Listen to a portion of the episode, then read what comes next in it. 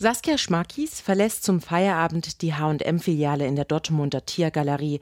Hier hat sie acht Stunden mit Mundschutz gearbeitet. So, erstmal Luft holen. Das ist das Highlight des Tages. Die Maske ist nass. Man hat so das Gefühl, als ob man hier wirklich so einen Betonstein auf der Lunge hat. Seit 20 Jahren arbeitet Schmakis bei H&M und ist dort auch im Betriebsrat. Nach wochenlangem Lockdown arbeitete sie bis letzte Woche in Kurzarbeit.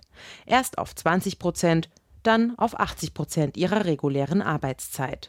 Zu wenig für all die Arbeit und zusätzlich verpflichtende Hygienemaßnahmen. Da kommt jetzt noch dazu, dass man die Kassen desinfizieren muss, dass man regelmäßig die Hände waschen muss. Die Menschen wollen natürlich einkaufen. Wir bekommen Ware, die eingeräumt werden muss. Man hat im Endeffekt die volle Arbeit, aber auf weniger Stunden, auf weniger Zeit.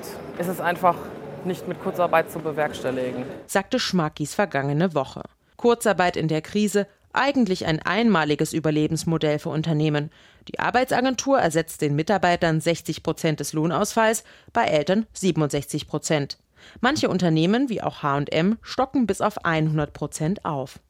Dennoch, viele Arbeitnehmer leiden wie Schmakis dann eher unter Arbeitsverdichtung in Corona-Zeiten statt Arbeitsausfall, hat das ARD-Politikmagazin Kontraste recherchiert. HM sei damit kein Einzelfall, sagt Rechtsanwalt Manfred Wulff, der den HM Gesamtbetriebsrat vertritt. Es gibt sicherlich einige Beispiele, nicht nur bei HM, aber auch bei HM, dass äh, bestimmte Filialen von eher schon eine schlechte Kostenstruktur haben und jetzt äh, im Rahmen der Kurzarbeiterzeiten man noch diese Lohnersatzleisten benutzt, um diese ungünstige Kostenstruktur etwas zu verschönern. HM hat sich nicht detailliert zu den Vorwürfen geäußert, auch nicht zum Vorwurf der Arbeitsverdichtung. Stattdessen verweist das Unternehmen auf sein vorbildliches Hygienekonzept. Andere Unternehmen beantragen Kurzarbeit, um bei gleicher Arbeit, gesetzlich abgesichert, nur einen Bruchteil des Gehalts auszuzahlen.